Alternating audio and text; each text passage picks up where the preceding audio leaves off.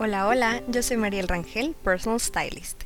Bienvenidos a Stylish, el podcast en el que hablaremos sobre estilo, guardarropa, colores, autoestima y muchas cosas más relacionadas a nuestra imagen personal. Hoy vamos a hablar de las compras, algo que la gente ama u odia. Ojalá alguien me hubiera dicho esto que les voy a platicar hace muchos años, ya que me hubiera ahorrado mucho tiempo y dinero. Las claves para ir de compras. Primero, conocerte. Esto es algo de lo que hemos hablado en capítulos anteriores. El conocer tu estilo, tu tipo de cuerpo, el guardarropa que ya tienes, es básico antes de ir de compras. Después hay que apostar por construir un closet atemporal, que sirva para todas las temporadas y por varios años, con prendas que no pasen de moda y que sean clásicas, que sirvan para armar muchos looks. Obviamente con algunos toques de temporada y piezas en tendencia que nos vayan gustando. Pero básicamente buscamos versatilidad y calidad. Una mini historia para que aprendan de mis errores. Cuando comenzaba a salir y a comprar yo mi propia ropa, cada fin de semana compraba algo nuevo. Tenía que estrenar, porque cómo me iban a ver con el mismo vestido, la misma blusa, etc. La verdad era demasiado. Mi pretexto favorito era, es que es un vestido negro, me lo puedo poner mil veces, le voy a sacar muchísimo provecho. Y sí, claro que le puedes sacar mucho provecho a un vestido negro, o a dos, pero no a diez. Me da terror en pensar cuánto dinero gasté en lo que yo decía que eran compras inteligentes. Además, ¿quién nos dijo que teníamos que estrenar cada vez que salíamos? En el siglo XVII, cuando la, la ropa no era hecha en masa, todos, hasta las princesas, tenían un límite de compras. Princesas, hijas del rey Jorge II de Inglaterra, podían tener 12 pares de medias cada dos años, más o menos un par cada dos meses, y tenían que durarles, porque las medias eran prendas que usaban todos los días. En la actualidad, la duquesa de Cambridge, Kate Middleton, es conocida por repetir looks, pero siempre les da un toque novedoso, ya sea los accesorios, el peinado, un abrigo, los zapatos, etc., para que no se vea exactamente igual que la vez anterior. También tenemos a Kamala Harris, la vicepresidenta electa de Estados Unidos, quien ha declarado que le gusta comprar ropa de calidad, pero de segunda mano, por los deals fabulosos que encuentra y que para galas o eventos especiales renta sus vestidos para no invertir tanto en piezas que se va a poner una sola vez o de las que se puede aburrir. Esto es un gran ejemplo de lo mismo. No tienes que estrenar cada vez, porque no es real, no es sustentable ni ecológica ni financieramente. Ahora sí, entrando en el tema. Como les comenté en el episodio pasado, el llevar una lista de compras con lo que te haga falta y lo que quieres es muy importante. Así cuando llegues a la tienda podrás buscar primero eso que te hace falta y después puedes ver qué más te encuentras. Así, el ir de compras seguirá siendo algo divertido, pero útil más que nada. Las prendas que no tenías planadas, evalúa qué tanto te van a servir realmente. Evita los impulsos que no sabes cómo combinar y que solo te harán gastar dinero. Trata de crear en tu cabeza 5 looks diferentes con esa prenda. ¿Listo? Ok, ahora otros 5. Ok, ahora otros 5 hay que sacarle provecho a las compras. Y sí, muchos blogs y revistas dicen que con tres looks diferentes ya está siendo más sustentable. Pero además de sustentables hay que ser realistas. No nos vamos a poner las prendas solo tres veces. Por eso hay que tratar de hacer los más looks posibles con cada prenda para no parecer foto, siempre combinando la misma blusa con el mismo pantalón.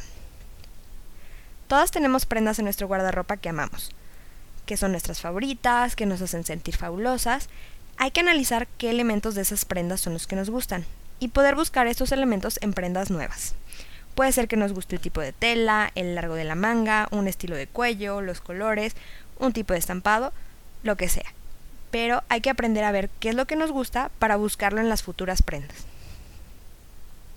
A la hora de comprar hay que ir con ropa cómoda y con tiempo.